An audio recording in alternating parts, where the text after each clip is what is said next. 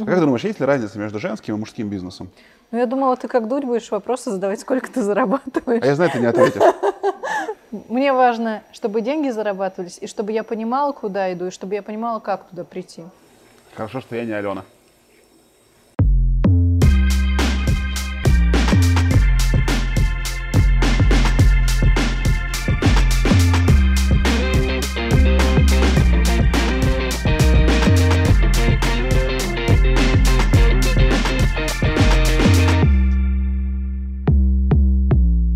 Всем привет!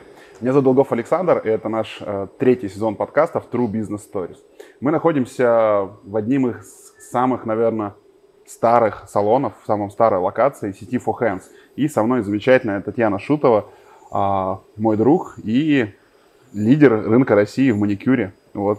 Милая, Спасибо. чудесная девушка. Я ее называю Бенджамин Баттон. То есть она с каждым годом становится все лучше и лучше. Не знаю, Татьяна, в чем секрет вашей красоты? Давайте с такого вопроса начнем. Наверное, в том, что мне нравится, как я живу. Мне нравится, я получаю удовольствие, и я живу в гармонии, и поэтому, когда внутреннее как-то ну, в спокойствии находится, тогда и внешнее расцветает. Супер. А, Татьяна, мы находимся в Сибирском моле, правильно Да. понимаю? Это Ты сказала, что это самый старый, это не самый старый. Ага. Это новый салон, на самом деле. Это локация одна из первых наших. Мгм. Но сначала здесь было 6 метров стойка на втором этаже а, с арендой в 15 тысяч рублей. Это бы- была моя вторая точка. Потом мы переехали на большую локацию. Вот недавно мы переехали сюда. И вот этот стиль, который здесь, это как раз-таки новый стиль for hands. В нем мы открываем все наши... Это после ребрендинга стиль. Все наши новые точки вот примерно выглядят вот так. Это какой по счету у вас ребрендинг? По-моему, уже третий получается. да? Третий. Мы каждые 2-3 года, по-моему, в последнее время делали ребрендинг. На мой взгляд, один из самых удачных. На мой взгляд, тоже. Да.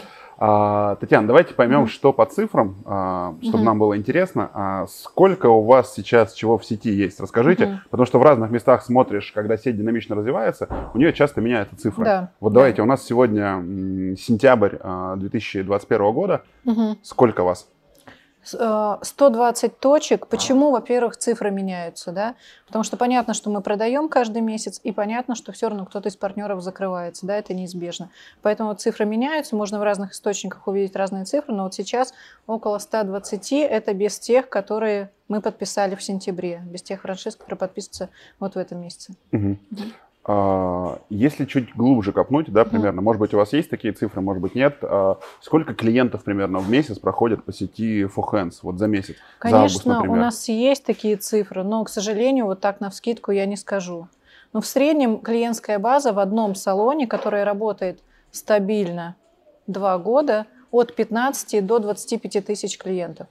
Ну, то есть путем несложных манипуляций это около Да. двух миллионов женщин Да. когда-то были клиентами Hands Да, в России, да, можно так сказать? Да, да. Слушайте, круто. А Да. есть какое-то вот ощущение, Татьяна, когда вы этим занимаетесь, что вот две 2 миллиона женщин в России как-то соприкоснулись с тем продуктом или с той услугой, которую вы когда-то придумали в Новосибирске. Что-то чувствуете внутри? Ты знаешь, если и чувствую, то как-то мимолетно, вот иногда, потому что обычно у меня цейтнот, э, огромное количество дел, и я думаю всегда, я не успеваю, наверное, как-то отмечать, э, радоваться каким-то победам, я сразу уже думаю, так, что дальше, дальше, дальше, развиваемся, поэтому мне вот просто посидеть и покайфовать от того, что 2, тысячи, 2 миллиона женщин ко мне ходят, ну нет, наверное. Утром не встаешь и не говоришь, Нет. да, это я сделала. Такого нет? Нет.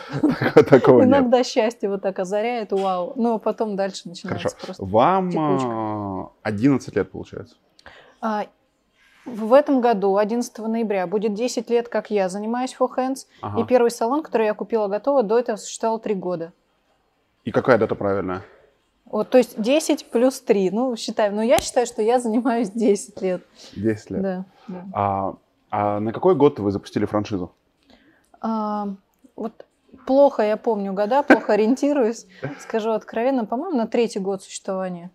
Слушайте, вот смотрите, а, что является, давайте поговорим об этом. Мы Мгм. говорим в подкастах о Мгм. рынке франчайзинга России, и хочется понять, вот что триггерит, ну как бы, да, что является вот таким Мгм. историей, что пора, я хочу запустить франшизу. Мгм. Соответственно, вот что у вас таким было?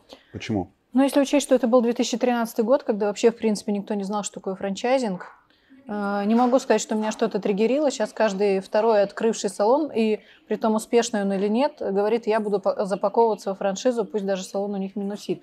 Тогда не было такой популярности франчайзинга, просто я работала в юридической сфере, и я знала существование этого понятия, я знала, что надо зарегать товарный знак, я понимала примерно, что я буду передавать во франшизе, ну, право пользования товарным знаком. Я понимала с юридической, опять-таки же, точки зрения. Я не понимала, как бизнесмен, какую начинку туда вкладывать, но с юридической точки зрения я понимала. Я, наверное, упаковывала больше франшизу как юрист. Я юрист, я понимаю, что есть франчайзинг, мне нравится мой бренд. Было бы классно, если бы он открывался в других городах. Я понимала, что такой объем я не охвачу. И тут совпало два момента. Во-первых, я знала, что такое франчайзинг, во-вторых, я видела, какое количество клиентов я не успеваю обслуживать в Новосибирске, даже в таком количестве своих точек. Я понимала, значит, это классная тема. Тогда рынок маникюра только начинал развиваться. И вот, наверное, таким несложным путем я пришла к тому, чтобы продавать. А сколько у тебя сейчас своих точек? Мы в твоей же точке находимся? Мы находимся в своей. Сейчас своих у меня Осталось три точки. Это Москва, Фимол, флагманский салон. Угу. И это Новосибирск, Роyal Парк, Сибирский мол. А сколько всего было максимум своих? 14. 14 было да, максимум своих. Да. А вот смотри, тут два вопроса отсюда вытекающих, да. да. А, а почему было 14, и ты не продолжаешь эту историю дальше угу, увеличиваться, угу. да? И, ну, почему так происходит, да? И второе, а почему вот ты рассказывал, что точки закрываются, да? Угу. И закрывал ли ты сама свои точки, угу. и почему закрываются у вас угу. партнеры? А, так, с чего начать? Давайте а. начнем со своих точек. Почему да. было 14, сейчас не 14? Да, 14 было в тот момент, когда я три года занималась бизнесом в Новосибирске, и я не видела других путей к развитию, как только открывать свои филиалы. Да? Угу. После этого я начала продавать франшизу. Я увидела, что есть, во-первых, другой источник заработка, можно по-другому масштабироваться очень много времени у меня отнимало управление 14 филиалами, и у меня было желание уехать в Москву и развиваться по всей России. Когда я переехала в Москву, понятно, что здесь, в Новосибирске, я оставила управление на операционного директора, на какого-то человека, не помню, как тогда называлась эта должность, но это стало еще проблематичнее. И я понимала, что дистанционно управлять наверное, это не столь удачно, если франчизи здесь на месте будут ими управлять. И я часть точек своих продала партнерам франчизи. Угу. Вот. И э, эту историю ты дальше продолжила, да? А, нет, я открывала после этого свои филиалы. Наверное, скажу так, что задачи, которые а, стоят в салоне красоты по развитию, мне уже не столь интересно заниматься этими задачами, не столь интересно заниматься розницей, как развитием сети. Угу. Ну это на какой год произошло? Ой, меня вот оно так штормило. То я опять хотелось салоны открывать, то думаю, нет, уже все неинтересно. Мне хочется маркетингом, мне хочется франчайзингом. Но я думаю, что вот на шестой год, наверное, когда три года я э, в Новосибирске жила, открыла 14 филиалов, переехала в Москву, там стала открывать, продала в Новосибирске часть филиалов, mm-hmm. да, начала открывать в Москве. И вот, ну, наверное, через три года после того, как я уже находилась в Москве, я перегорела. Я думаю, что так. Угу, угу. Слушай, а вот почему закрываются салоны? Назови вот несколько причин, своих или не своих вообще. Вот ты в рынке находишься, да, расскажи вот там, чтобы нас кто-то смотрит, да, угу. я уверен, что ты дико популярна в индустрии угу. красоты, угу. и будут смотреть девчонки, которые только открылись, да, угу. вот ну, что, что не надо делать, да, то есть вот почему салоны закрываются, угу, да, угу. ведь когда открываешься, ты всегда с светлым намерением, ну, угу. как бы с желанием зарабатывать, угу. да, но почему-то бизнес закрывается. Вот почему угу. может закрываться маникюрный бизнес? Расскажи. А, ну, во-первых, надо посчитать на старте однозначно, сколько должна стоить услуга, сколько должно составлять в процентном соотношении аренда, а, заработная плата, расходы на закуп и понимать вообще, к чему ты идешь, а, какой цифре ты, в принципе, идешь. Прописать этот путь, как ты это придешь. За партнера франчайзи мы это делаем самостоятельно. Показываем им предположительную окупаемость, предположительный угу. заработок, и потом уже передаем после продажи этого отдела поддержки и говорим, что вот план, франчайзи должен идти согласно этому плану, если он не идет, мы начинаем чекать, у нас есть услуга такая, как прокачка, это дополнительная вовлеченность бизнес-партнера. Если человек открывает самостоятельно, я думаю, что он может на эгигей просто открываться. И, кстати, раньше, лет 10 назад, когда рынок рос, угу. это было позволительно на самом деле. Можно было так открываться и работать. Сейчас уже нет. Когда мы находимся в таком структурном рынке, необходимо вначале произвести эти расчеты и в рамках них двигаться. Да? То есть конечная точка, к чему хочешь ты прийти и как ты хочешь прийти. Первое не считают, просто увидели где-то, я знаю тысячи таких историй, ко мне обращаются на прокачку, какая-то девочка с ресничек сказала, что можно зарабатывать, я сделаю так же, как у нее, да, и вообще ничего не считая, люди бросились в этот бизнес. Вторая причина – это персонал. Э, персоналозависимый у нас бизнес, это понятно, и вот этот баланс соблюсти в начале, на старте, да, самый важный момент, когда нет клиентов, нет мастеров, нет мастеров, потому что нет клиентов.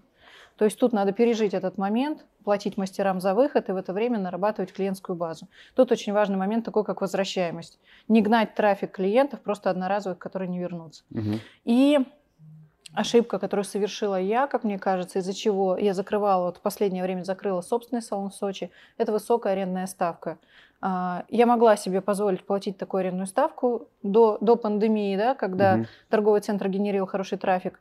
После пандемии трафик торговых центров снизился, но э, ТЦ аренда не хотят снижать, не хотят или не могут. Я понимаю, что это тоже бизнес, что у них какие-то свои расчеты, но тем не менее, вот э, наоборот, они индексируют каждый год порядка от 7 до 10 процентов арендную ставку. Это значит, что если ты платил 600 тысяч, на следующий год ты платишь 720 и так далее, и так далее. Угу.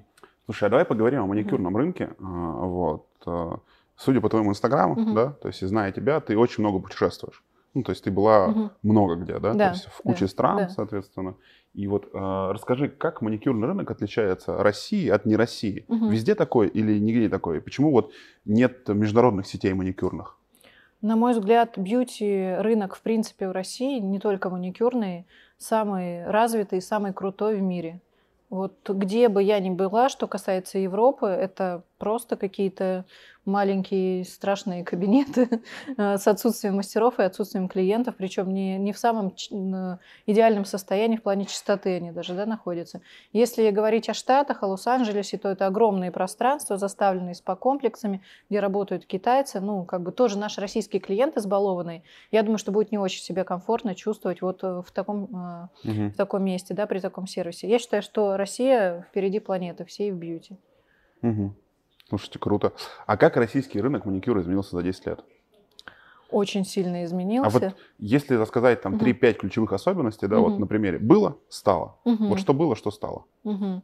Я уже говорила, что 10 лет назад рынок ага. просто бешено рос. Появился, когда я купила первый салон, появился только появился гель-лак. То есть, в принципе, произошла революция в ногтевой угу. индустрии. Покрывали лаком, это долго покрывали, это долго сушили, это был средний чек порядка 500 рублей. Появился гель-лак, и рынок диктовал там уже цену в полторы тысячи рублей. То есть резко вырос средний чек, и покрытие носить можно дольше, но оно сушится быстрее, ты не боишься его смазать. В общем, увеличилось, э, чаще стала женщина ходить. Это стало услугой востребования. Это из чего мы, из точки А, откуда мы ага. выходили, да? То есть если раньше мне нужно было уговаривать женщину, что нужно приходить там каждые две недели на маникюр, теперь это уже вошло в привычку, теперь она стабильно ходит на маникюр каждые две недели. Мы э, как бы сформировали спрос, но предложения стало очень много. Это стал суперконкурентный рынок. Поэтому вот так вот заскочить туда какому-то мастеру, который где-то когда-то долго угу. хотел, открыл кабинет свой, ну, я думаю, что можно, но это уже один шанс из тысячи. Слушай, а, мы собирали статистику mm-hmm. в рамках своей франшизы mm-hmm. Laser Love о конкуренции в рынке бьюти, да, mm-hmm. и мне отложились в память такие цифры, mm-hmm. да, что вот сейчас вдумайся и скажи, правда это, да. неправда. А, мы брали город и смотрели mm-hmm. число салонов по данным, mm-hmm. ну, карт и mm-hmm. справочников, типа там 2GIS, mm-hmm. Яндекса, и делили число женщин ну, угу. как бы активного. То есть мы причем брали активное население, да, угу. то есть ну, это, мы понимали, что вот девушка от 14, мы, по-моему, брали угу. до 65 угу. примерно, вот порог значения в городе, соответственно, угу. и делили на число салонов. И у нас получилось, что на одну студию, например, лазерной эпиляции, это где-то, ну, там, в среднем городе России где-то 12 тысяч, 10 тысяч человек, угу. ну, вот, потенциальных клиентов на одну студию, угу. да. А в маникюре, а, в парикмахерских около тысячи, а в маникюре, в маникюре именно услуга угу. маникюр, то есть где она есть, да, где ее можно сделать угу. именно в салоне, угу. не учитывая еще домашних мастеров, это в среднем по России 500 человек всего на одну точку, 500. Угу. Да? То есть, и это говорит о том, что это, мне кажется, самый конкурентный угу. рынок. Да? Вот как ты считаешь, действительно ли и в Новосибирске получилось, что около двух тысяч, что ли, мест, где можно сделать маникюр. Угу. Вот это похоже на правду? Да, это похоже на правду. Угу. Это похоже на правду, это действительно конкурентный рынок, причем Еще знаешь, я что хочу добавить, что спрос на маникюр, он такой становится спонтанным. Если я хожу к парикмахеру, скорее всего, я буду записываться, я понимаю, да, я понимаю, к кому я пойду, я просто так с улицы не зайду к кому-либо, то на маникюр я захожу спонтанно. О, нужно маникюр, торговый центр. Все, если сейчас у них есть свободный мастер, я зайду. Это говорит о чем? Это говорит о том, что нет привязки постоянно к мастеру, это говорит о том, что сложно сформировать постоянную клиентскую базу, да, и на самом деле, чем больше город, тем сложнее. Потому что ты в разных локациях находишься, ты здесь заскочил, ты там заскочил, да? Угу. Это, конечно, влияет на возвращаемость. Ну, да, ситуация вот такая. Угу. Слушай, наверное, где-то это похоже на мойку машины сейчас, наверное. Да, вряд ли ты будешь записываться. Машина Да. грязная, вот автомойка. Я заехал, помылся, Да, да, соответственно. Но если здесь занято, заеду на другую, Да. которая тоже будет по пути, да, Тем наверное, более вот какая-то такая похожая. час-полтора, то есть не такое большое а, количество времени. Мгм. Слушай, а сколько сейчас стоит открыть, вот давай так представим типовой сценарий, да? Мгм. Вот я хочу, допустим, вот я хочу открыть маникюрный салон Мгм, сейчас, да? мгм. Сколько мне нужно денег, Мгм, а, где я должен открыться мгм. и на что я могу рассчитывать и сколько я куплюсь, соответственно. Можешь, вот что вы говорите франчайзи? Вот примерно. Ну, если рассматривать модель for hands, то Да. открыться а, под моим брендом будет тебе стоить вместе с повышальным взносом около 3 миллионов рублей. Мгм. При этом мы даем красивую картинку, потому что я считаю, что понятно, что первый наш салон выглядел не так, но время идет, и ты спросил, как изменилась индустрия. Раньше можно было зарабатывать деньги на икеевских стульях, да? Сейчас уже все немножко... Кресло клевое вообще, Да. я сижу и кайфую. Сейчас все меняется. Пусть интервью не заканчивается. Клиент хочет комфортно, клиент хочет красиво, поэтому мы даем красивый интерьер. А, то есть в эти 3 миллиона что ты получишь? Полностью укомплектованный салон с рабочими местами, с косметикой, с оборудованием, с освещением, с вывеской, а, с маркетинговыми материалами, которых тебе достаточно будет для Мгм. того, чтобы, предположим, работать первый месяц, а, с, настройкой рекламных кампаний, с персоналом, мы укомплектовываем персоналом свои точки, то есть от 5 до 8 мастеров мы гарантируем клиенту на старте, на входе. А, Ну вот в эту сумму ты уложишься. Это первый вопрос, да. И как быстро ты будешь окупаться? А, Окупаемость от 12 до 18 месяцев. Это я верну свои 3 миллиона. Да, да. То есть это значит, я в месяц, ну, то есть там буду Мгм. зарабатывать примерно там, от 300 до 500 тысяч да, рублей. да, Да. На, на Да. это я могу рассчитывать. да. Мгм. И это модель для любого города России или все-таки для крупных городов-миллионников? Эта модель все-таки для крупных городов-миллионников. Мы открываемся в крупных городах. Наверное, по большей части мы сейчас открываемся в Москве. Мгм. Ну вот для миллионников эта модель, да, окей. А подходит. сколько у вас точек в Москве сейчас? 75. Вы самая крупная сеть в Москве? Слушай, ну хотелось бы, хотелось бы в это верить. Я думаю, что где-то рядом с нами пальчики, Ага. где-то рядом с нами пальчики. Ну и, наверное, все. По Москве у нас больше нет конкурентов. А, Тань, а, вот э, ты сказал, что у вас 75 точек в Москве, Да. И ты считаешь, что вот вы где-то рядом с пальчиками сеткой. Мгм. А кто вообще крупный игрок на рынке России и за кем Мгм. ты следишь, кто вот в такие впереди находится, да, то есть кто амбассадоры маникюрного рынка России? А, Я знаю э, очень хорошо ситуацию бьюти-коллег изнутри, потому Мгм. что э, некоторые из них обращаются к нам за услугой прокачка, да, я вижу цифры, поэтому тут я не знаю, насколько будет корректно мне отвечать на этот вопрос, А, но я могу точно сказать, что мы очень уверенно себя чувствуем. Но давай так, все-таки я выделю, на кого я смотрю. Да. Это Нейл Сани, бесспорно, да?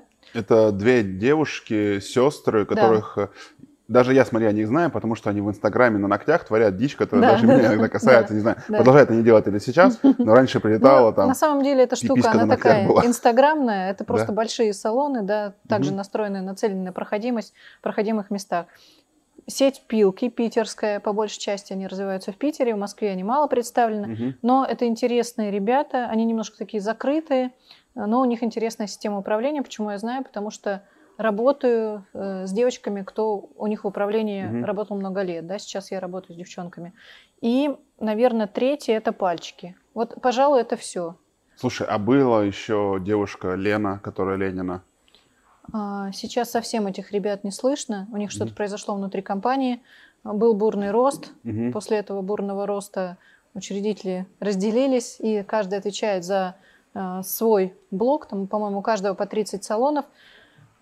Это и, и то цифры там какой-то двухлетней давности. Сейчас ничего о них сказать не Слушай, могу. А вот э, я был на конференции iClients, да. там еще были ребята, City Nails, по-моему, такие в Москве начали активно развиваться, или все это? А... Это небольшие уже игроки, да? Это небольшие, они открываются вторые, третьи этажи. Ну, какие-то... Я немножко сравниваю все-таки свои категории. У нас это первая линия, это станции метро. Вот в моей категории это сани, это пальчики, это пилки. Все. Вот какие-то вторые этажи, которых найти можно там только через Инстаграм, через э, навигатор. Это, мне кажется, уже другая немножко целевая аудитория, чуть ниже чек.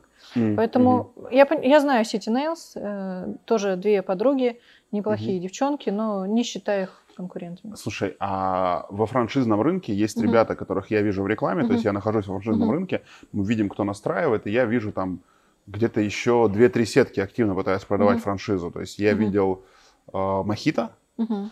Я их тоже видел. видел по телевизору, да.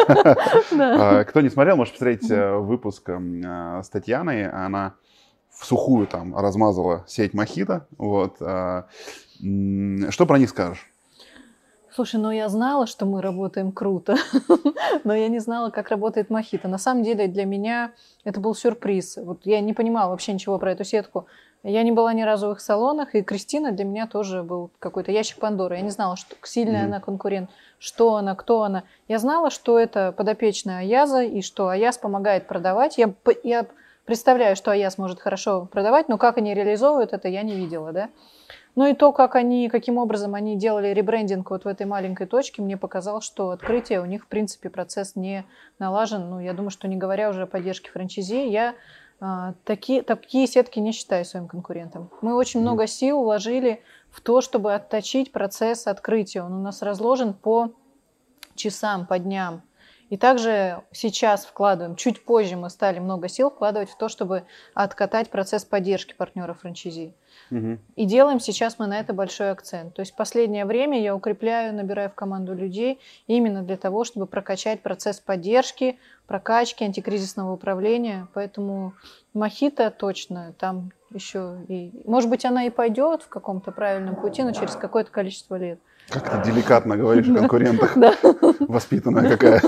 Я думал, ты сейчас скажешь всю правду, что ты о них думаешь. А нет, и все. Слушай, а Нейл Сани, что про них скажешь? Ну, то есть вот они, мне кажется, очень активно развивались в Москве, но вот после пандемии, мне тоже кажется, что они так... Если ты после пандемии а, на mm-hmm. телевизоре, я вижу тебя mm-hmm. везде в рекламе, mm-hmm. ты очень активно, как будто mm-hmm. это тебе такой новый всплеск давало, да? Допустим, Нейл Сани, они как будто пропали откуда-то, да? То есть, ты э... знаешь, у меня тоже немножко есть такое ощущение. Возможно, они сделали фокус, они же в Штатах что-то открыли. Да. Может быть, они переместились туда. Я так понимаю, зона их интересов больше лежит вот в той части, да? И, возможно, они mm-hmm. там что-то пытаются там как-то развиваться.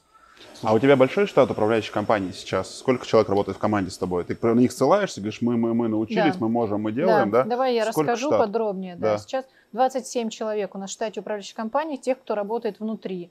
Плюс есть ребята, кто работают на аутсорсе, угу. а, такие как бы подрядчики, но внутри компании, которые работают преимущественно на нас. Угу. Да? То есть у нас сейчас есть несколько отделов, как я вот выстраиваю структуру, да, и несколько mm-hmm. руководителей в каждом отделе, но опять-таки же замыкающее звено, это все-таки сейчас пока еще я, да.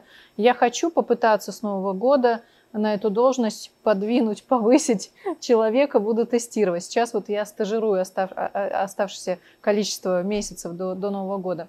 А, значит, есть я как руководитель, есть руководитель отдела франчайзинга, это запуск, салонов франчайзингов, это поддержка партнеров франчайзи. Причем мы также берем запуск, услугу у нас есть на аутсорс. То есть хочешь запуститься, но хочешь под своим брендом, окей, мы сопроводим, полностью дадим тебе алгоритм открытия. Есть такая услуга, она стоит каких-то денег. Да? А сколько стоит? От 150 тысяч, смотря какая вовлеченность нужна. От 150 до 450 тысяч. То есть я могу заплатить тебе 300, ну, примерно, давай так грубо, да, в среднем, да. 300 тысяч рублей, да, и ты поможешь мне да, открыть салон да, под моим брендом. Да. По сути, мы в прошлом году раз, разложили нашу паушалку. А франшиза при этом сколько стоит? 890. Вот, я к этому веду. Угу. У нас паушалка сейчас разложена на составляющие. У нас пауш-конструктор. Хочешь это, хочешь это, хочешь это. И вот мы вычленили часть, которая связана как раз-таки с техническим открытием, вот она стоит этих денег. Пожалуйста, мы ее продаем на рынок. То есть есть руководитель отдела франчайзинга, есть руководитель бизнес-универа и учебного центра. учебный центр офлайн в Москве для мастеров. Все-таки мы без него никак не можем, потому что большие обязательства мы берем по комплектации штата партнера франчизи. Mm-hmm. Плюс есть онлайн-курсы, которые мы постоянно, не просто там я одна записала на телефон курс, это большой процесс на самом деле. Мы делаем курс хорошего качества, мы их постоянно записываем. У нас ведут эти курсы ребята, кто работает уже несколько лет в компании. Запуск салона, управляющий, администратор, мастер. Сейчас будет курс по масштабированию. Если у тебя несколько филиалов, как правильно выстраивать управляющую компанию. Бизнес-универ. Дальше. Операционное управление – это прокачки, это собственные салоны. Это отдельные руководители, это управляющие. Это штат управляющих. Это, наверное, самая сложная работа с операционкой.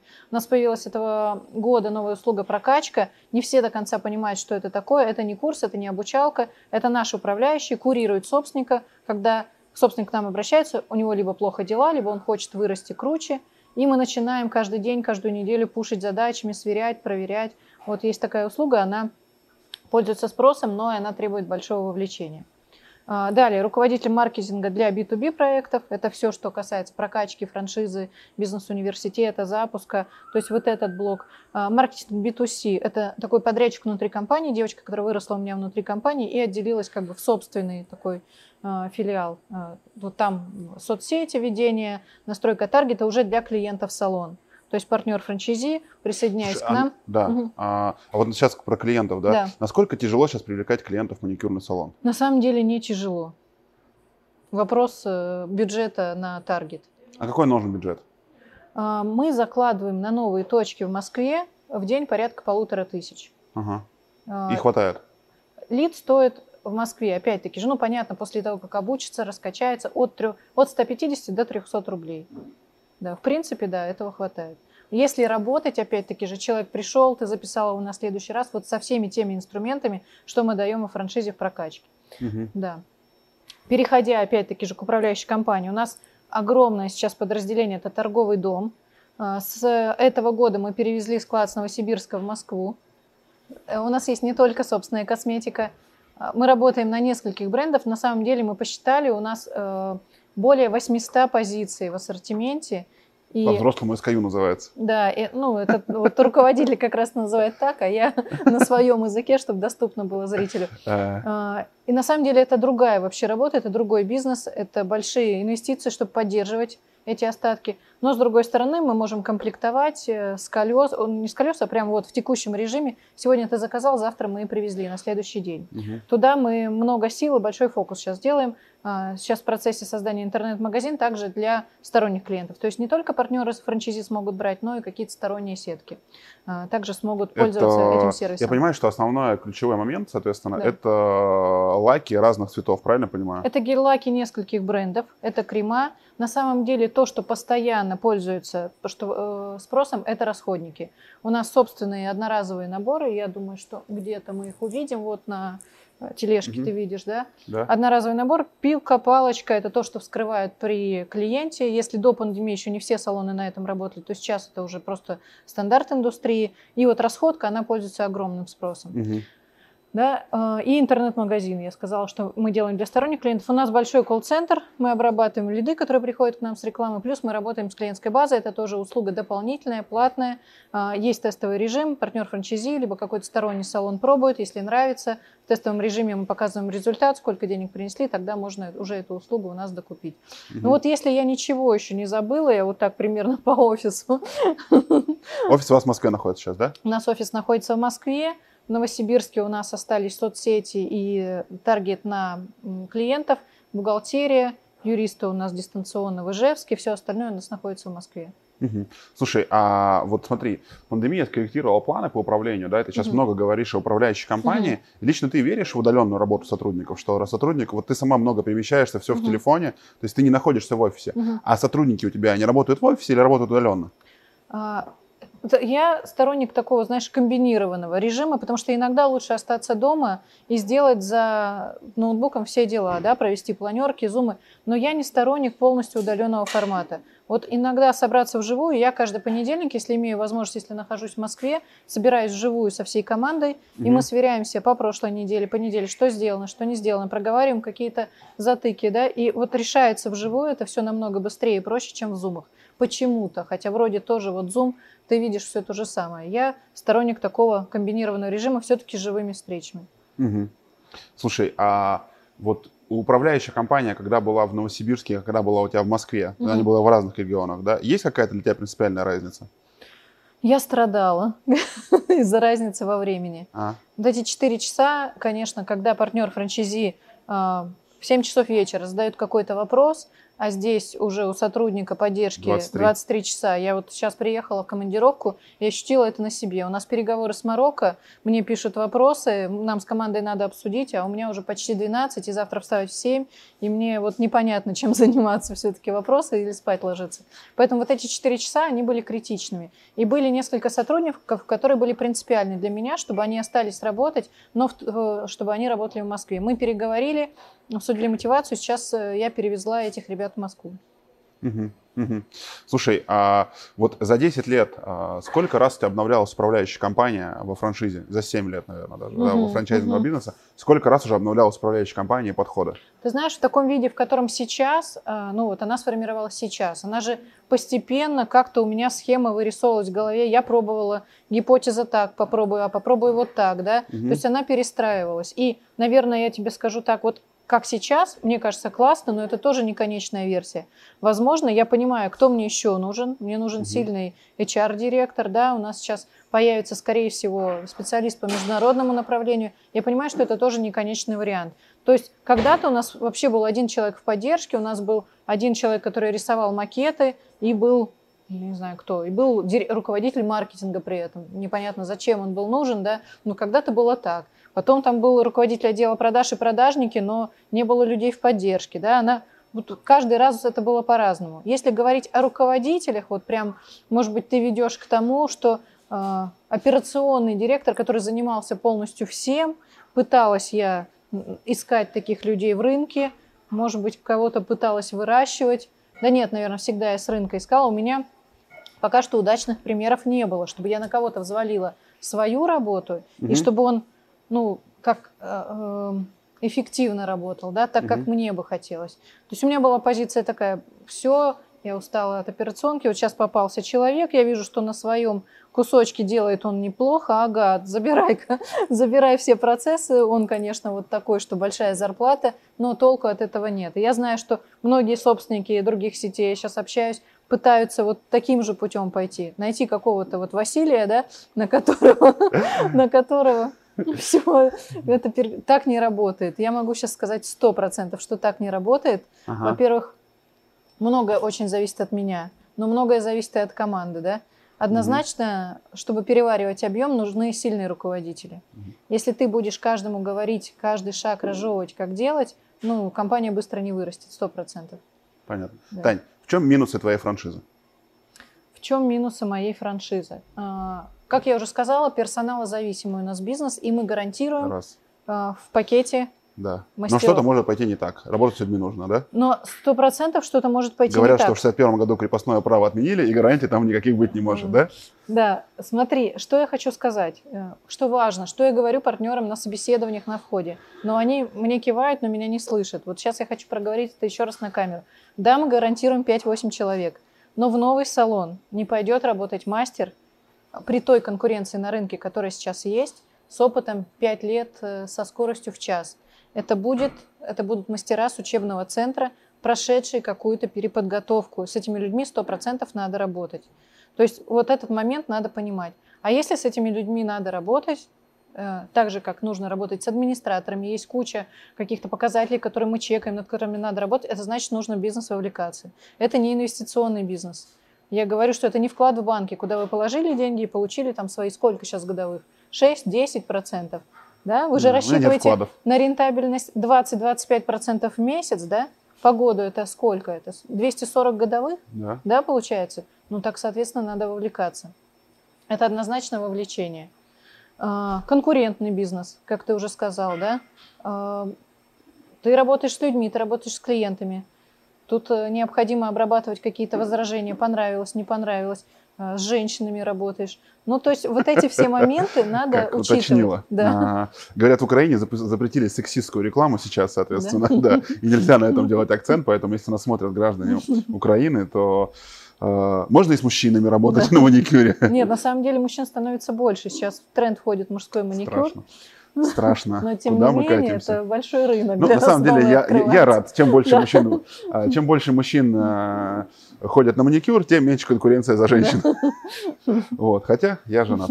Вот, а, слушай, вот смотри, ты проговорила про минусы, сейчас много говоришь, да? Вот если мы передвинем, а, представим такое вот, э, как перетягивание каната, да? Мгм. Вот, и вот уровень ответственности, да? Мгм. Вот, между собственником франшизы, франчизером, да, и франчизи. Вот где ответственность кого за результат?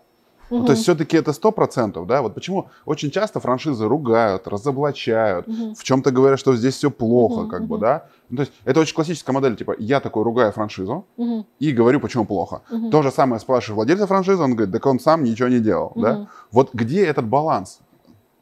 Какой он? Как ты считаешь? Как правильно? Все-таки есть ответственность на управляющей компании, да? Или нет ее вообще никакой? Да, сто процентов есть. Во-первых, в том, чтобы модель, которую я передаю партнеру франшизи, чтобы это была рабочая модель, да. Мгм. Если я ему передаю модель, типа маникюр стоит 300 рублей, вот с такой арендой, вот с такой проходимостью, но это изначально не рабочая модель. То, о чем я сказала. Мгм. Модель должна быть рабочей, сто процентов, да. Мгм. И она должна быть оттестирована. Я сейчас говорю тоже много о том, что э, есть э, такие ребята, у которых есть салон, он работает в минус, но они хотят упаковаться во франшизу. Но в чем тут логика? Я считаю, что здесь изначально уже ответственность управляющей компании. Если ты не можешь извлекать прибыль из одного салона, я уже не говорю о том, чтобы навести порядок и чтобы он работал дистанционно от тебя. Я об этом не говорю. Хотя бы извлекать прибыль и понимать, с помощью чего, с каких инструментов ты извлекаешь прибыль. А то иначе что ты передаешь? Просто красивое название и красивые стены? Вот. На- за начинку франчайзи отвечает франчайзер, франшиза отвечает франчайзер, да. А Работа франчайзи взять те материалы, которые я передала, их использовать. А, Я говорю всегда, хоть используйте хотя бы 30%, и вы уже по- получите те результаты, которые в модели окупаемости. Мгм. Слушай, а за твое время было ли ты истории, когда вот от тебя что-то требовали, а, ну вот партнеры приходили, говорят, что Мгм. такое, почему мы не окупились, вот у меня какая-то проблема. А вот меня волнуют две вещи, да. Как Мгм. ты к этому относилась на старте, как относишься сейчас, да? Мгм. И сильно ли, было ли такое, что ты вот из-за кого-то прям расстроилась, что у кого-то прям не получилось, и ты Мгм. действительно распереживалась и всячески пыталась помочь, и все равно не получилось? Вот были ли какие-то такие истории за время? Слушай, 10 историй лет? миллион таких. Да. Историй очень много. Когда не получилось, когда мне казалось, что я не доработала. И были моменты, когда я не доработала сто процентов. Я не буду говорить, что де- франшиза Four Hands 10 лет назад и сейчас это вот одно и то же. Нет. Такая франшиза, как сейчас, я даю ее сейчас. 10 лет назад я покупала пакет косметики, говорила, вот тебе товарный знак, вот подрядчики, я с ними договорюсь, он сделает тебе скидку. Все, погнали работать, если что, мне звони, понимаешь? Это была вот такая франшиза в 2013 году. Э, И поэтому понятно, что мы развиваемся. Но сейчас есть много где поучиться, и рынок развивается. Сейчас, конечно, стало сложнее с точки зрения конкуренции и проще с точки зрения информации. Были партнеры, которые открывали одну, две, три, четыре точки, и потом переодевались в другую сеть, потому что мы не договорились о чем-то, мы не поделили территорию, да. Например, у меня был такой партнер франчайзи, который открылся в том же торговом центре, что и я, тоже с маникюром, купив другую франшизу. Нам пришлось расторгать отношения. Это была тоже тяжелая история. Переживать? Да, переживала. Городятникова Алена. Просьба подойти на третий этаж вам кидал. Сейчас кивну пока. Городятникова Алена. Просьба подойти на третий этаж вам кидал. Хорошо, что я не Алена.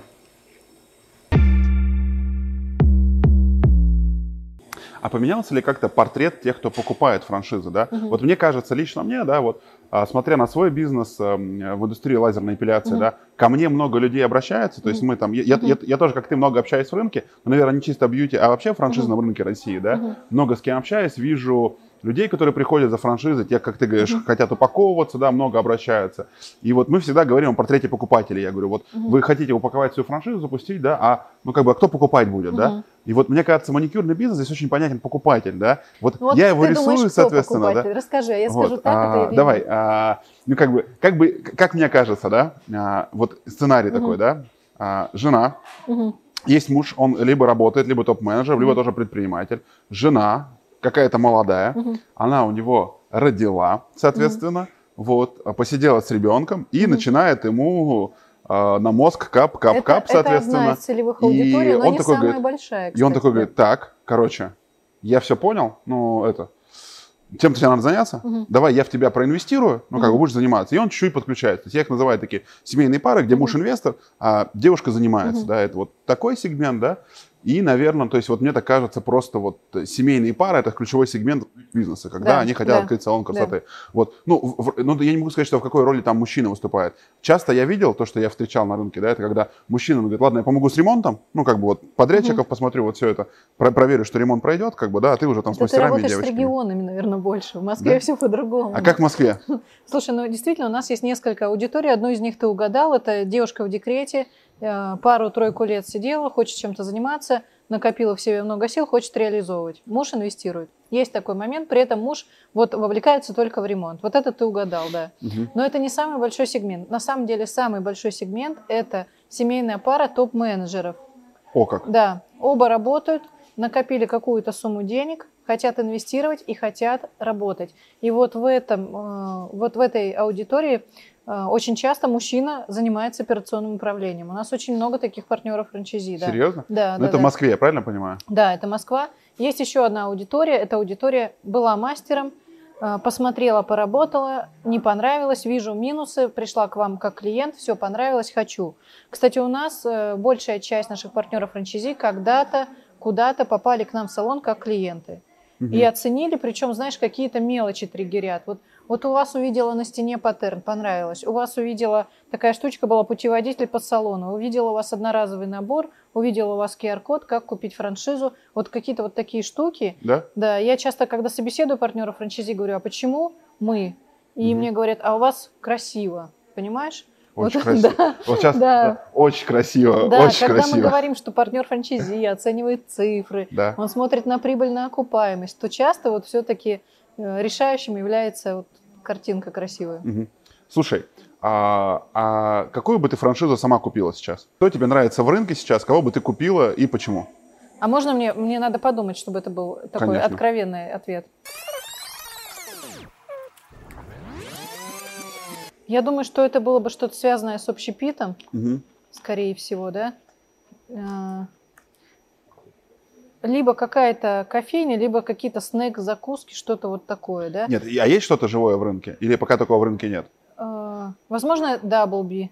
Ага, Вот на них смотрю, да, у них сейчас есть конкурент Flip. Не знаю, продают они сейчас франшизу или нет. Но ага, это бывший учредитель Даблби. Вот примерно что... Сёрф. Да. наверное. Возможно, серф. То есть, объясню свою позицию. Не связываться с кухней глубоко, да, но при этом вот на проходимости что-то там вместе с кофем, да продавать у кофе отлично, я с тобой здесь согласен, у Мгм. кофе высокая частотность, возвратность клиентов, они Мгм. очень часто потребляют. Мгм. Кофе можно, у многих людей это ежедневный напиток, да? Мгм. То есть ты каждый день получаешь какой-то чек, и это очень круто, да? Мгм. То есть я как человек, который работает э, в общепите, у меня есть там два проекта, это с доставкой мяса, да? И у меня там частотность еще реже, чем маникюр, да? Мгм. Чек вроде такой же, тоже полторы тысячи Мгм, рублей средний, а частотность раз в два месяца, да? Мгм. В чебуреках частотность, наверное, раз в месяц, как бы, да? Но Мгм. чек совсем маленький, такой Мгм, как у кофе, да, 150 рублей. Естественно, чтобы бизнес, вот как ты говоришь, бизнес-модель была правильная, да, надо очень много клиентскую базу иметь, да, очень большую. А в кофе, наоборот, ты можешь выживать на маленьких участках. Мы это говорили в подкасте о кофейном рынке, да, то есть тебе достаточно, не знаю, там, ну, есть модели, когда ты зарабатываешь, 30 человек тебя в день купила кофе, да, и ты уже можешь как-то зарабатывать вот в этой модели. Ну, то есть вот если была кофейная франшиза, ты бы какая-то купила. Купишь ли, как ты думаешь, есть ли шанс такой? Нет, шанса нет. Слушай, а, а если говорить о том, что сейчас в 2021 году, а, Вообще, смотря как продавать будут. Потому что я такая азартная. Знаешь, если мне красиво продадут, то в принципе... Звучит как вызов.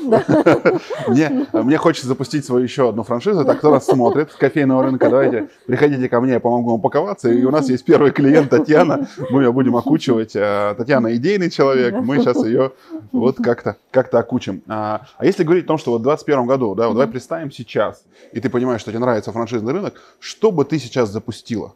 Какую бы франшизу запустила? Ну, я бы анализировала, я бы смотрела. Возможно, это была бы уже не Россия, да? Я бы читала аналитику, наверное, уже другого рынка, смотрела, что там растет. Мгм. Вот. Что-то смотрела? Есть такие мысли, что бы ты запустила Нет, сейчас? пока не смотрела. Хорошо. А вот за время твоей работы, за там, 10 лет во франчайзинговом рынке, за 8 лет во франчайзинговом Рос- рынке России, кто тебя вообще удивлял, да? Кто производил впечатление в рынке франшиз России? Вот когда ты встречал, говоришь, нифига себе. Были Мгм. такие люди или проекты, или компании? Меня, знаешь, удивляют быстро растущие вот э, детские вот эти, помнишь, бэби, бэби Бэби-клуб есть, Smart Бэби-клубы. Kids из Новосибирска Да, в том да, числе да. есть, IQ 007 ребята. Вот Да. эти ребята, да, меня удивляют, что они очень быстро растут. Мгм. Мгм. Слушай, а на кого лично ты равняешься? Вот давай так, если мы посмотрим на рынок, да, Мгм. то вот твой бизнес-опыт за. 8 лет, кто на него повлиял, у кого ты Мгм. училась, э, кого ты можешь сказать интересно, на кого бы стоило подписаться, или кого стоит почитать. Ой, у меня это вот беда в последнее время. Я ищу... Самая умная. Ну, я ищу кого бы почитать. Честно тебе скажу, из бьюти мне уже смотреть неинтересно никого. Вот как бы это ни звучало, но, ну, возможно, Чио-Чио, да, или нас. Мгм. Ну вот не- неинтересно мне уже смотреть никого из бьюти. Возможно, кого-то из рестораторов, Левицкого, вот ребят с Чайханы можно посмотреть, какие-то штуки интересные. Но вот я в поиске, на самом деле. Может, ты мне подскажешь кого-то?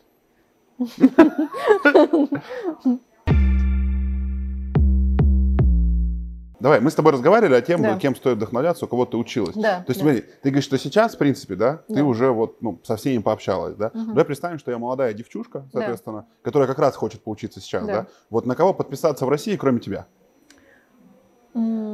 Если она хочет развиваться на маникюрном рынке, или если она в хочет... бьюти-рынке, бьюти-рынке? в женском бизнесе, Мы сейчас не быть. говорим о франшизе.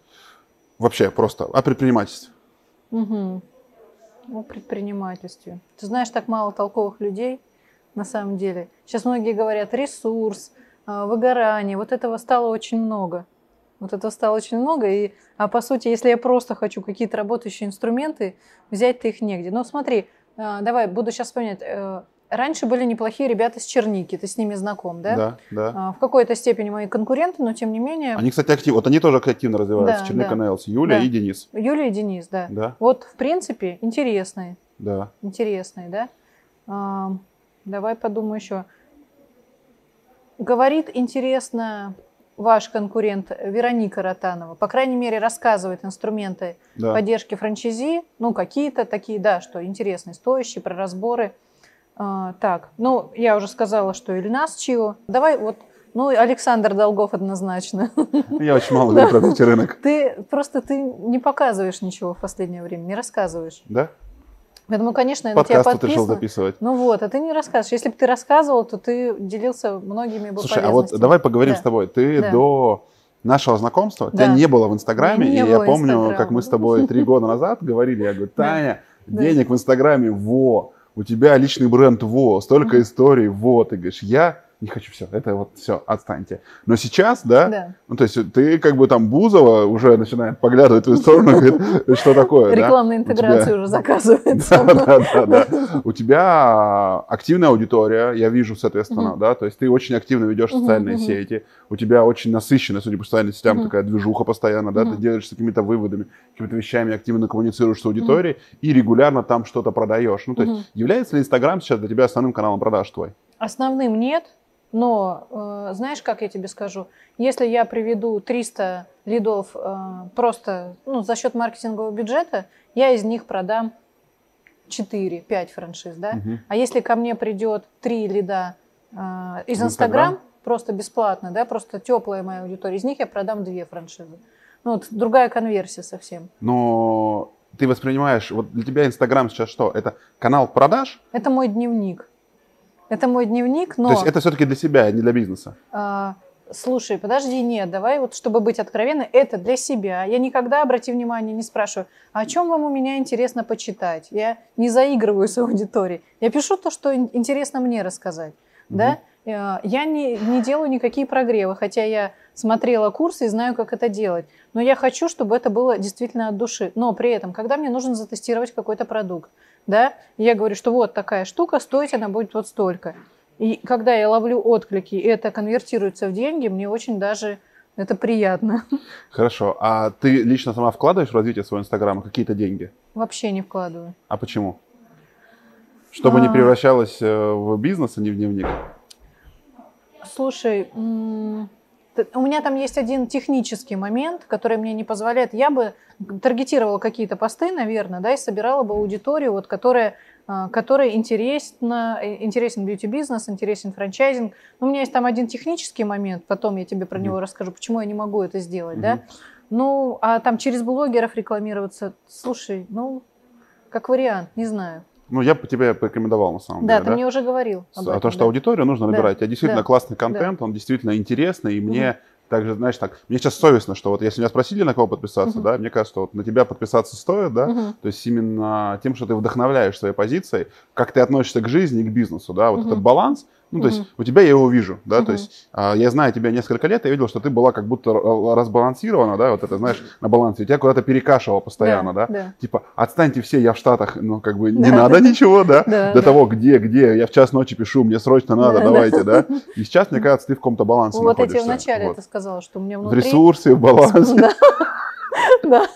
Гармония. Почему, когда, вот, знаешь, мне интересно эту тему затронуть, да, вот почему, когда общаешься с реальными предпринимателями, которые действительно бизнесом занимаешься, да, если при них упоминаешь слово баланс или ресурс, они ржать начинают, как бы. Вот как ты Ну, думаешь? Сильно очень раздули эту тему, и вокруг нее прилипли к ней все, кто просто ленится, мне кажется, что-то делать. Понимаешь? Нет, это просто выгорание. Ты ничего не понимаешь. Люди выгорели, а ты это ленью называешь. Надо же было найти себя, надо было что-то сделать, а ты говоришь про выгорание. Слушай, а давай поговорим про личное, да, про твое. Вот.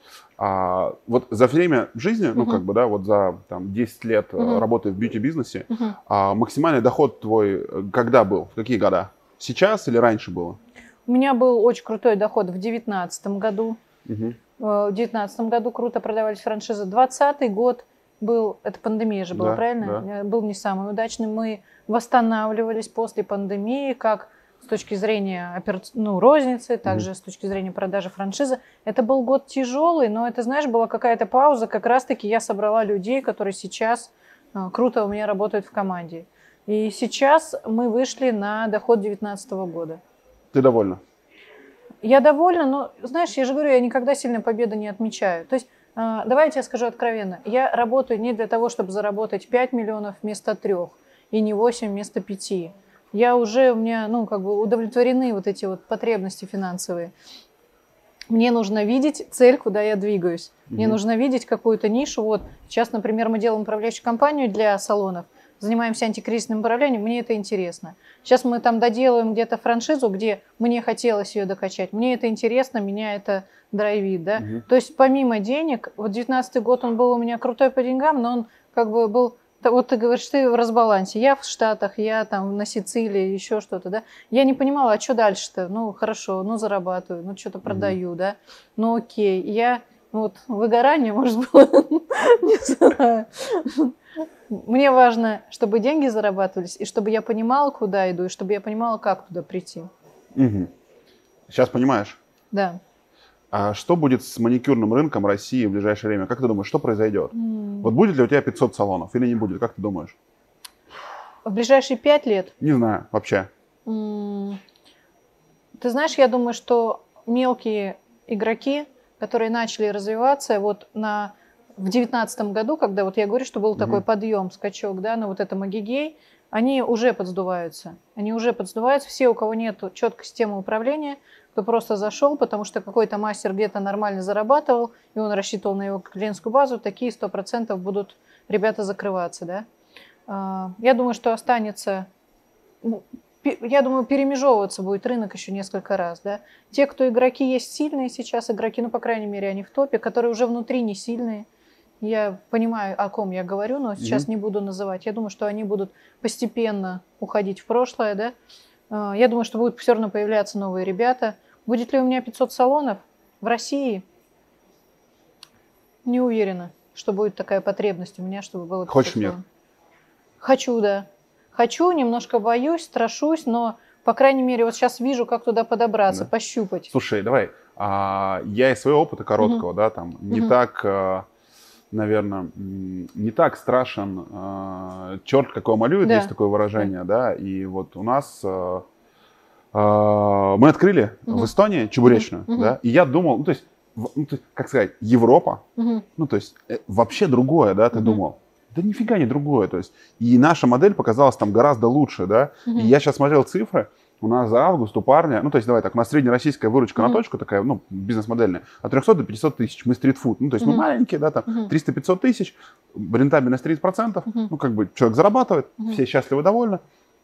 Он там сделал 7,5 тысяч евро. Мгм. Это ну, рублей 750 тысяч рублей. Мгм.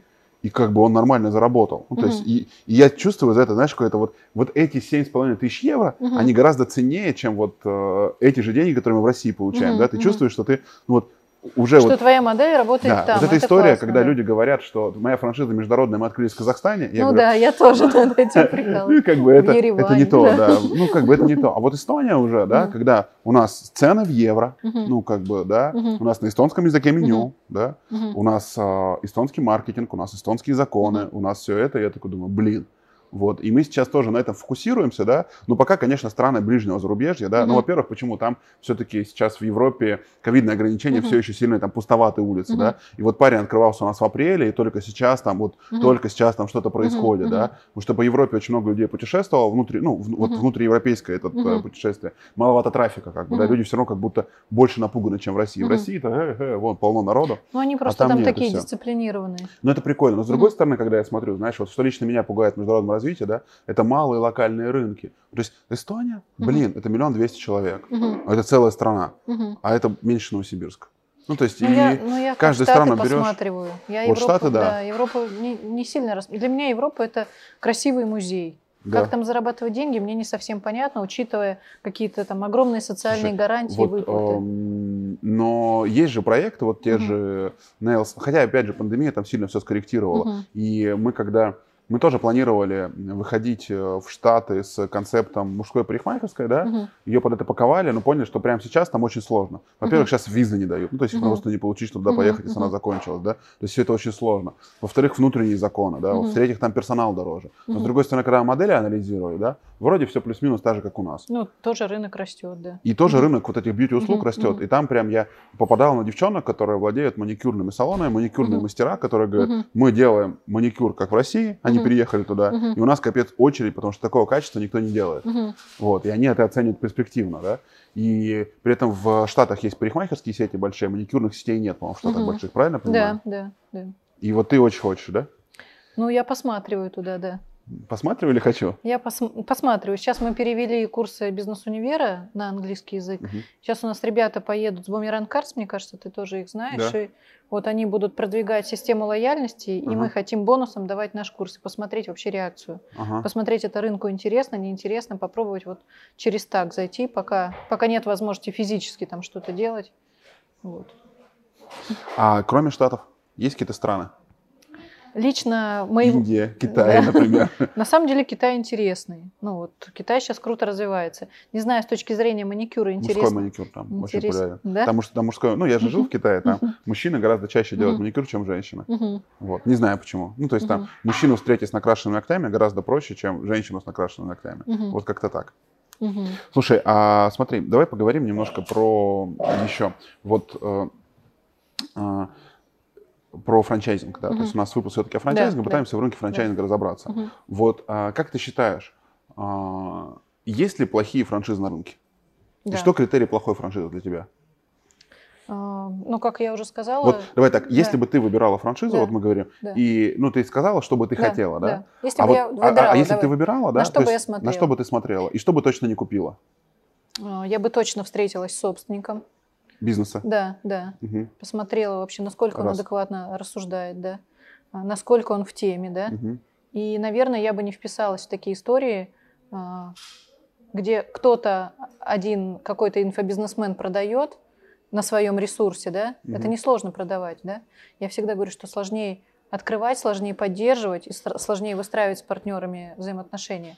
Вот когда инфобизнесмен продает, а какая-то девочка там где-то в городе, там в Таганроге, она что-то открывает, да, Вот, ну я не верю в это. Нет, возможно, есть. Я говорю, что среди молодых сто Ладно. процентов будут появляться, но для- это не, не, не мой был бы вариант.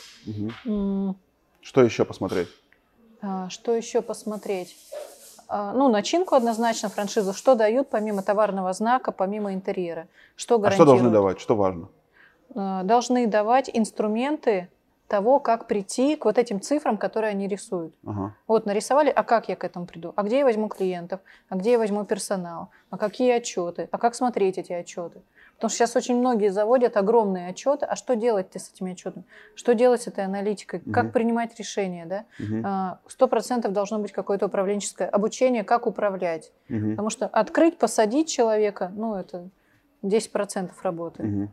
Мгм. А, Окей. А сколько стоит должен быть паушальный взнос сейчас? Как думаешь, какая цена справедливая на рынке? То есть он должен быть проиндексироваться или нет сейчас? Ну, то есть А мне кажется, рынок уже в паушальных взносах все как-то причесал, уже все стало понятно, что если сколько это, примерно? что если это свежая франшиза, что если а, в открытие вовлекается сам партнер франчайзи, то это стоит около 300 тысяч, от 300 до 400. Если это уже франшиза, которая на рынке там пожила год-два, да, то это 500-600 пауш. Если это полностью под ключ, это от 700 до миллиона. Мгм. Это вот какой-то такой рынок, да? Да? Мне кажется, да, да. Мгм. И, на мой взгляд, паушалка составляет где-то 30% потом от общих инвестиций. Мгм. Слушай, Мгм. а роялти вот у тебя сейчас фиксированная или процентная? У меня фиксированная. Я Сколько? э, от 15 до 30 тысяч. У От нас чего есть зависит? два пакета, зависит от того, на входе это 100% 30, через полгода ты можешь перейти на пакет 15, если ты платишь авансом за полгода. Мгм. То есть ты за полгода заплатил по 15, там 90 тысяч выходит, либо ежемесячно по 30. Мгм. Мгм. А сложно, вот это вопрос э, все поднимают в начальном рынке, собираемость роялти. У нас 92% мы посчитали. А Сейчас я могу сказать... Давайте посчитаем деньги у Тани, Да. которые она зарабатывает. Я могу сказать, что сейчас у нас очень хорошие отношения с партнерами франчайзи. Ага. Вот. И, но не, не всегда было так. У меня было 70% собираемость роялти. Я считала неплохо это, да. А, сейчас у нас а, хорошие отношения, ровные отношения. Если появляются такие партнеры, которым у меня есть вопросы, и у них есть вопросы ко мне, а, вот такие партнеры чаще всего перепродаются более успешным партнерам, да. Мгм. То есть, если мы видим, что они не хотят работать, не хотят, о, здесь саботируют, не будут, то у нас более успешные партнеры, у кого уже 3-4 т- точки, они выкупают такие А локации. есть у вас э, в рамках вашей сети крупные Мгм. партнеры, у которых более чем одна точка? Конечно, таких Сколько? много. Много? Да, но не более... а, 4-5 это вот потолок. 4-5 потолок, я думаю, потому что комфортно управлять одному четырьмя-пятью филиалами. Дальше Мгм. Это уже немножко другой уровень, уже сложнее. Это когда нужно... Ну, то есть вот у нанимать- тебя 4, 3-4 своих салона, тебе нормально? Да, да. Ну, как нормально? Это один управляющий. Это Ага. один управляющий. Когда у тебя уже 10 филиалов, это уже Я помню, когда мы с тобой знакомились, у тебя было Да. около 10 точек, и было три управляющих, Мгм. каждый свою точку Да. постоянно. Да. Один что-то может, Да. другой не может, там такой сложный женский бизнес. А как ты думаешь, есть ли разница между женским и мужским бизнесом? Слушай, я думаю, что нет. Я думаю, что, ну, ну, мы же сейчас не берем там какие-то тяжелые отрасли, да, а в принципе, если говорить о бизнесе, я думаю, что там какие-то понятные есть законы, да, и, ну, если говорить о женщинах, которые э, в выгораниях и в наполнении ресурса, то, то да, отличия есть. Тут все-таки, наверное, в дисциплине, в интеллектуальном каком-то развитии, да. Я верю, что человека можно вот по типам поделить, да. Кто-то вот э, хорошо работает на старте. Мне кажется, это ты и я, например. Мы на старте классно там заряжаем команду, да. Э, Кто-то должен отвечать уже за спокойное развитие, за умеренность, за операционку, да. Вот Мгм. такие люди. Все-таки по компетенциям вот как-то вот по этим бы критериям я делила, а не по тому, мужчина это или женщина. Слушай, а если мы поговорим о бизнес-инструментах, и Мгм. вот ты посмотришь свой Мгм. смартфон, то какими приложениями или программами ты пользуешься? Что у тебя вот из бизнес-инструментов ежедневного планирования? Ну вот планирование, управление, чем ты пользуешься? Расскажи. Ну, давай расскажу, на каких программах мы, в принципе, работаем. Да, Давай. да ну, понятно, что у нас есть CRM для салона, это iClients, Мгм. где мы ведем Раз. журнал У записи. тебя да? в телефоне она есть, установлено приложение? Нет, нет, Ты не смотришь? нет. У них есть. Да, Ага. iClients. Дальше а, KPI бизнес, который при, синхронизируется с iClients. Мы Это, раб- давай так, а, я поясню. Это аналитика в Power BI, Да, которая да. подсвечивает тебе. И, Да. наверное, если вы не читали, что такое Power BI, ну, то есть вот кто нас там смотрит, прислушает, да, я то есть советую себе построить и посмотреть, да, потому Да. что последние, наверное, полгода или год, да. Да. я вижу, что это абсолютный тренд в бизнесах, Да. потому что есть куча цифр, таблички в Excel, все такие, Да. ну его нафиг, А это все и собирает сводят дашборды. в, в дашборды, да, собирает, да, и да. это тренды. В чем э, прикол вот этой программы э, KPI бизнес, что ты каждого сотрудника можешь оцифровать. Вот не просто ты пришел, он такой говорит, ну я стараюсь, не получается. Ну, бедный ты, да, ну как так? А там ты видишь с точки зрения там, администратор, сколько он делает записей, сколько он делает повторных записей, сколько он делает продаж. И ты выстраиваешь себе рейтинг, и ты видишь на самом деле, как работает человек, да, с точки зрения не только э, своей симпатии, да, но и цифр. То же По самое. метрикам обезличено. Да, У да. тебя стоит на телефоне что-то? Нет, у меня не стоит. Ага, Да. хорошо. А, э, Для задач э, управляющей компании Trello, да. Ну, Ага. тут понятно, что без телефона не обойтись. Это Ага. стоит на телефоне. Чтобы я оперативно могла, если у меня пришла какая-то мысль, там, внести куда-то на планерку эту идею. А, Далее, ну, понятно, что мы работаем в отделе продаж на АМА, в колл-центре тоже мы работаем на АМА, и для отдела HR мы сделали, э, под нас запилили воронку, ну, под, под нас запилили АМА так, чтобы лиды из Авито, из HeadHunter прокидывались сразу туда, и там было две воронки для э, человека, который приходит к нам на работу, и для человека, который хочет у нас заказать услугу, там, подбор мастера, Мгм. да. Вот, ну, наверное, это первое, что вспоминаю вот сейчас. Мгм. Наверное, вот Мгм, так, да. мгм, мгм. Слушай, а вот именно у тебя в телефоне что еще есть, да? Ну, Мессенджеры, Zoom, э, А, что? Однозначно, ну, вот эти чаты бесконечные, Telegram, а, WhatsApp, Zoom это сто процентов, да, без Zoom никуда, и Trello. Для работы, наверное, все. Давай. А, я телефон в сумке поставила. Ага. А банки? Банки, да, видишь, ты мне подсказываешь. Банки, да. Мне все еще иногда А приходится. свои самой личные дела, какие-то задачи где-то ведешь? В заметках просто. Просто в заметках? Да, да. Мгм. Слушай, а ты сказала про Trello. А, Вы планируете, вот вы прям используете Scrum, Agile, короткие итерации или нет? Нет, нет, у нас не все так сложно. Подожди, мы до Trello-то недавно дожили. Ну, то есть я могу погрузиться в отдел и посмотреть, какие задачи, там, что сделано, что не сделано, все. Бизнес-универ, задачи текущие, там, задачи там, через месяц. Все, зайти посмотреть, все, обновить, к планерке подготовить. А с точки зрения продаж франшизы, что ты сейчас Да. порекомендуешь? А, С точки Вот зрения как, продаж как продавать франшиз- франшизу? А, Я скажу, что работает у меня. Давай. У меня 100% работает личный бренд, 100%, да. И даже когда оставляет партнер заявку, он подписывается на меня, у меня приходит смс подпишись, он подписывается, смотрит, изучает, и какое-то время он там прогревается, он понимает, я его, либо я не его, да, вот Мгм. есть какой-то у нас коннект или нет. А, ну а так мы пользуемся стандартными инструментами, это таргетированная реклама, это контекстная реклама, кстати, сейчас там клиент дешевле, чем в те- в таргетированной рекламе, по крайней мере у меня почему-то. Мгм. все, собираем лиды, продажники обрабатывают эти лиды. Сколько у тебя менеджеров продаж? Четыре менеджера. Мгм. А, Но у меня еще четыре менеджера еще продают прокачку и бизнес-университет. И что-то я еще хотела сказать. Я не собираю вебинары, не пытаюсь продавать вебинаров. А, Вот этот инструмент мы не тестили, не использовали. Не знаю, ты тестил, хотела? Тестил. Расскажи. Да? А, слушайте, ну тут, тут зависит от... э, у нас есть несколько новых проектов, Мгм. да, и вот я бы посоветовал, когда запускаешь франшизу или запускаешь какой-то Мгм. проект, например, вот у нас есть э, проект Sneak and Fresh Мгм. и проект Чебурекми, да, Мгм. и у нас там очень много воронок, то есть Мгм. очень много заявок приходит, Мгм. да, и в какой-то момент времени менеджер, знаешь, такая штука, да, вот просто говоришь про доверие, да, Мгм. И вот если франшиза новая, вот ты говоришь, если ты в Москве продаешь, Мгм. я могу поехать в Москве посмотреть Мгм. салон и увидеть, да, Мгм. а вот у нас, например, открывается партнер в Северодвинске, Мгм. да, Мгм. ну, как бы вот это, я не знаю, представляете, в Россию, да, оттуда особо никуда не поедешь, если Мгм. там рядом нет, он Мгм. продукт не увидит, да, Мгм. и все равно есть сомнения, кому я буду доверять, кому не буду доверять, да, и мы в момент времени примерно раз в, давай так, вот мы в Чебурекме делали в апреле, Мгм. и будем делать вот сейчас, Мгм. да, соответственно, это, ну, сколько там, 4-5 месяцев, Мгм. да, и вот мы собираем лиды, которые сомневались, думали, Мгм. вот и накопились, как бы, да, мы Мгм. говорим, будет открытый большой вебинар с собственником, Мгм. который подробно расскажет и ответит, мы Мгм. пригласим на него существующих партнеров, Мгм. и в режиме такой открытой встречи, наверное, да, мы Мгм. поговорим, Мгм. и в конце обязательно сделаем офер, да, о том, что вот тех, кто был на вебинаре, Мгм. чтобы подтолкнуть и смотивировать, мы дадим какое-то, ну, специальное условие в виде дисконта, да, для Мгм. тех, кто вот сомневается. И в режиме вот такого знакомства, Мгм. вот это хорошо работает, да, Мгм. после этого сразу сделки закрываются, и Мгм. потом снова вот этот массив неверующих копится, да. Мгм. Вот. По Sneak and Fresh э, мы проводили вебинар, на него собрали, э, было 200 регистраций, э, в онлайне смотрело около 70 человек, всего потом это видео, кому мы разослали, Мгм. посмотрели около 300, и 10 человек, ну, 12 уже сейчас стало партнерами после этого А вебинара, какие там инвестиции? соответственно.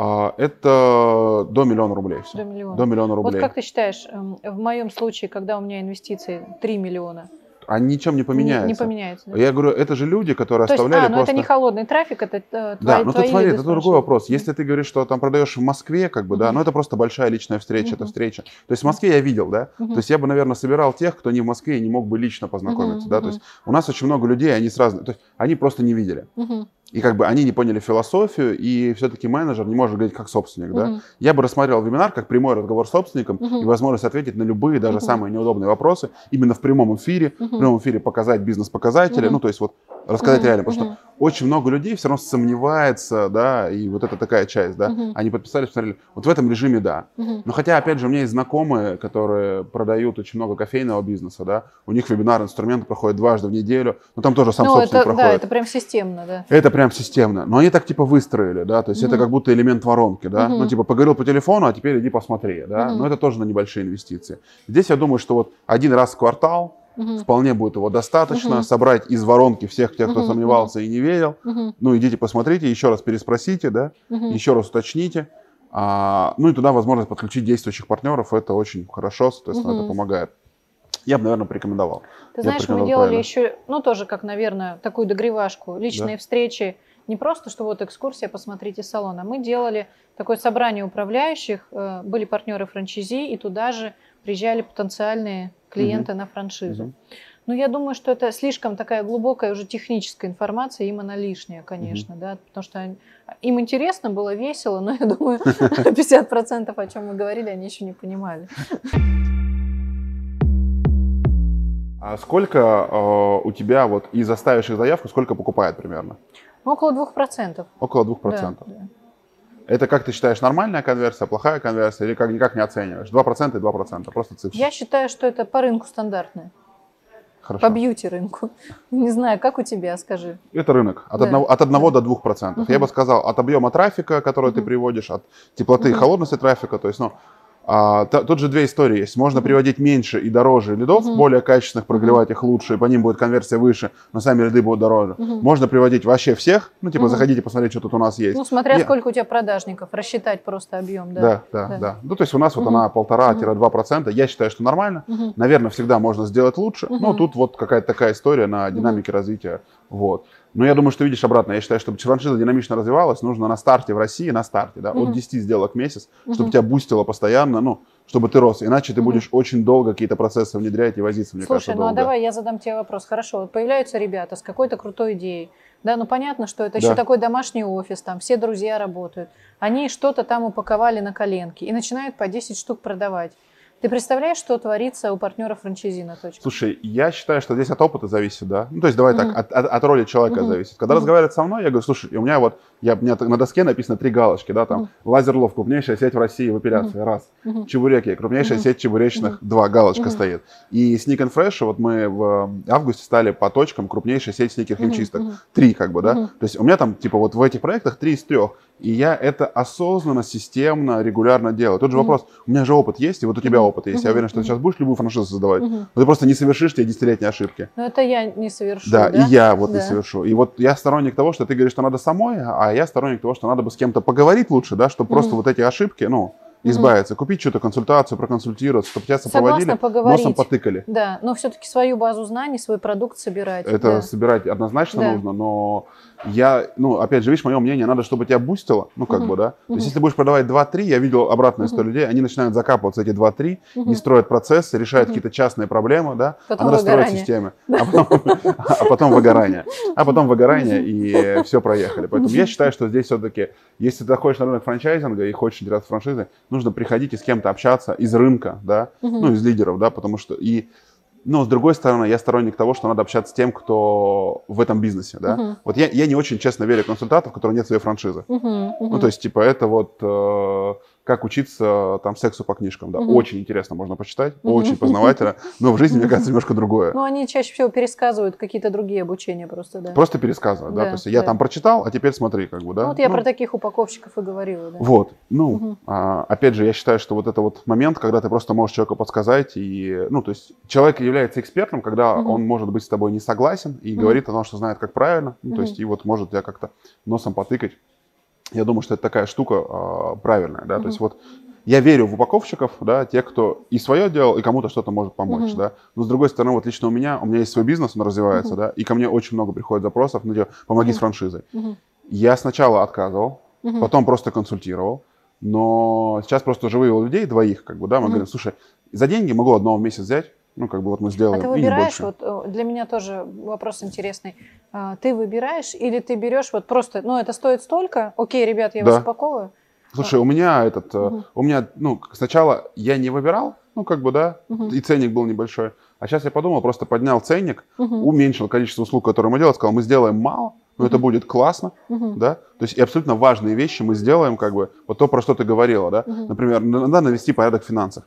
Какая бы компания ко мне не приходила без Мгм. бардак в финансах, у меня есть отдельный аналитик, Мгм. который сидит и разрабатывает финмодель. Мгм. Мы примерно три недели делаем финмодель. Мгм. Мне говорят, что же это Excel? Я говорю, вы не понимаете. Мгм. За Excel стоят колоссальные процессы. Мгм. Там, если это общепит, оборачиваемость столов, заполняемость, списание, как бы, да. Мгм. То есть мы в это погружаемся и говорим, вот она твоя реальная бизнес-модель. Мгм. То есть этого нет, да. Потом мы говорим о бизнес-модели управляющей компании, а на чем ты можешь зарабатывать вообще. Мгм. Мы тебе помогаем построить. И после этого делаем презентацию, исходя вот из этих смыслов, которые мы вытащили, и сайт. А вот все, что внутри документов, мы говорим, дружище, мы твой бизнес не знаем, Да, мы думаю, туда не полезем, соответственно. И, и вот это у нас стоит дорого. Но, но как бы вот именно цена, она Мгм. является цензом. Ну, то есть, и по большому счету же очень простой отбор. Мгм. Если это качественный продукт и хорошая франшиза, у них есть хороший оборот, у них точно есть эти деньги. Мгм. А если это, ты говоришь, ребята в минусах, они Мгм. хотят запустить, да, мы их автоматом обрубаем тем, что, ну, типа, туда не идите. Ценой, да? Ценой, ценой. А, Слушай, ну вот мы хотим попробовать поработать с несколькими бьюти-франшизами, но я хочу выбирать. У меня там есть несколько критериев. То есть я вижу, что это уже сетка 2-3 филиала. Это не один филиал, Да. который минусит. И я хочу из бьюти нескольких выдернуть. Вот кто обращается, посмотреть на них. Что есть рентабельность не ниже 20%, что есть своя школа. Я понимаю, как они будут обеспечивать э, филиалы персоналом. Потому что обращаются часто, но то, что я вижу, обращается. Я просто ну, не хочу Ну. паковать то, что не будет потом продаваться. Да, согласен с тобой. Слушай, Да. согласен, но бьюти-бизнес очень сложный бизнес, да, Да, то есть я да. считаю, что вот, мне кажется, маникюр один из самых классных, потому что регулярность повторяемых услуги Мгм. самая большая, такая востребованность при, при достаточно высоком чеке, да. А вот всё, что- Эпиляцию ты разлюбил? А, эпиляция, э, почему? Я не разлюбил, да, соответственно, там просто, во-первых, там сильно выросла конкуренция сейчас также, Да, она сильно да. выросла, да, Мгм. то есть мы все еще первые, но она Мгм. просто, то есть мы начинали, у нас было 10 точек, сейчас 100, как бы, да, там Мгм. в 10 раз за 2 Мгм. года, ну это капец, как бы, да, ты такой должен к этому перестроиться, да. Второе, ну то есть ры- рынок стал дико конкурентным, Мгм. да, то есть и все, и, то есть там единственное, чем ты пытаешься конкурировать, Мгм. это ценой, Мгм. потому что у тебя не мастерозависимый бизнес, а аппаратозависимый бизнес, Мгм. да, и то есть ты должен брать, как бы бизнес идет следующим образом, брать дороже аппарат, Мгм. и делать ниже цену. Ну, Мгм. как бы... И окупаться дольше. И, и, соответственно, дольше окупаться. Да? Вот тут надо ловить всегда балансы, да, потому что приходят на оборудование. Мы ловим, у нас нормально, ну, то есть, но лично наш фокус сейчас это развитие партнеров, потому что у нас партнеры заходили на старых аппаратах, и Мгм. наша задача, чтобы сейчас они, мы внутри обновились, как бы их, к да? единому стандарту Мгм. подчесались, Мгм. да, все-таки стандартные люди. Это, ну, это просто не быстрые процессы, Мгм. да, мы сейчас внедряем инструменты лизинга, внедряем там рассрочки на Мгм. аппараты, как-то стараемся это делать. Но вот именно в, ну, как бы, именно сейчас зайти, да, уже гораздо сложнее, да. Мгм. У нас заходят, но уже там не, 5, не, не, не 50, как было в месяц, не 30, как бы, да. Мгм. Мгм. А, В прошлом месяце это было, в, в июле это было 4 партнера, Мгм. в августе это 2 партнера, в сентябре бронируем, что будет 3 партнера, Мгм. ну вот какие-то такие Мгм. цифры, 2, 3, 5, как бы, Мгм. да. Ну и видишь, мы, мы по всей России, Мгм. мы много где на эксклюзивах заняты, то есть у Мгм. нас люди бы рады открыться в этом городе, но мы туда уже не пускаем, Мгм. то есть это вот такое тоже ограничение достаточно разумное. Но эпиляция хороший бизнес, мы там лидеры, и Мгм. вряд ли кто-то там ближайший приблизится, потому что у нас темп высокий, мы тоже не останавливаемся в развитии. Я Мгм. уверен, что мы там перестроимся, но А как ты там считаешь, будет гораздо может лучше. рынок вообще переделиться как-то через какое-то время? Вот сейчас вы лидеры, сейчас я лидер. Появятся вообще другие лидеры с вот такими А, сетями? Честно, нет. Мгм. Ну, то есть, давай так, я, как ты правильно ответила, да, Мгм. за каждым бизнесом стоит какой-то лидер, Мгм. и я общаюсь с многими предпринимателями, и, ну, то есть, да что должно произойти? Это значит, там Таня и Саша должны Мгм. разлюбить бизнес, им должно быть совсем расхотеться, они поймают буддизм, ресурсы, дзен, и кого-то пустят, как бы, да, но видя, как эм, ты подходишь к бизнесу, зная, как я подхожу к бизнесу, да, я... Я люблю конкуренцию на уровне, когда у меня 300, а у тебя 50, как бы, да, ну, можем считать, что конкурентами, да, вот, ну, как бы, и все равно меня это, ну, как бы, бустит, да, там, вот, я вижу, кто как развивается, я смотрю, меня это, ну, как бы, это для меня раздражитель, да, я тоже много чего делаю, да, и я вижу, что, что мы делаем для партнеров, да, сколько созвонов проводим, да, когда они говорят, я уже не могу общаться по, по обучению, Мгм. да. То Мгм. есть для меня франшиза это бизнес-образование, мы много людей учим, как ты говоришь, Мгм. да. Это включено во франшизу, мы много их бустим, Мгм. учим, соответственно, там очень стараемся в них много вложить, и Мы там знаем, надо... как это тяжело делать. И, а, ну, как бы, я знаю, что Как мало так кто делает. учиться, да? Да, да. Ну, то есть там учиться мало кто любит на самом деле. То есть все говорят, что любят учиться, но когда надо Да, учиться, да, это очень да. тяжело. Да, и учиться еще вести бизнес очень тяжело. Поэтому мы активно бустим, я знаю, что единицы компаний, которые что-то делают, да, возможно, кто-то может прийти и с огромным финансовым ресурсом, да, и вот Мгм. если деньгами ударить по голове, как бы, да, вот, как говорится, любую проблему можно решить мешком Мгм. денег, соответственно. Вот если мешком денег кто-то зайдет и будет забрасывать, да, Мгм. вот нам будет тяжело, Мгм. но пока таких не видно, да. Мгм. А с точки зрения компетенций, ну, я не вижу, что там вот кто-то... Мы все на одном примерно уровне, Мгм. да, поэтому вряд ли... Вот если ты, допустим, допустим, проект лазерной эпиляции запустишь, я поверю, что будет конкуренция, но ты как бы дойди до 300 точек. Сколько тебе лет потребуется? А я это понимаю. Да. Да, то, то есть ты как бы не, не вдруг 300 Да. откроешь, а чтобы открыть 300, а, наверное, ты должна сделать следующее, что-то типа такого. Я вам раздам дорогое оборудование по 2 миллиона бесплатно, вы Мгм. его выплатите мне за 2 года, да, и как бы, ну, то есть это Ты колоссальные просто понимаешь, какого инвестиции. качества партнеры тогда Да, на такой да, офер придут. да, Да. да, и тут какой-то баланс. Да. Смотри, у меня осталось несколько финальных Да. вопросов. Давай. Могла бы ли ты продать сеть For Hands, если да, то за сколько? М, Могла бы. М.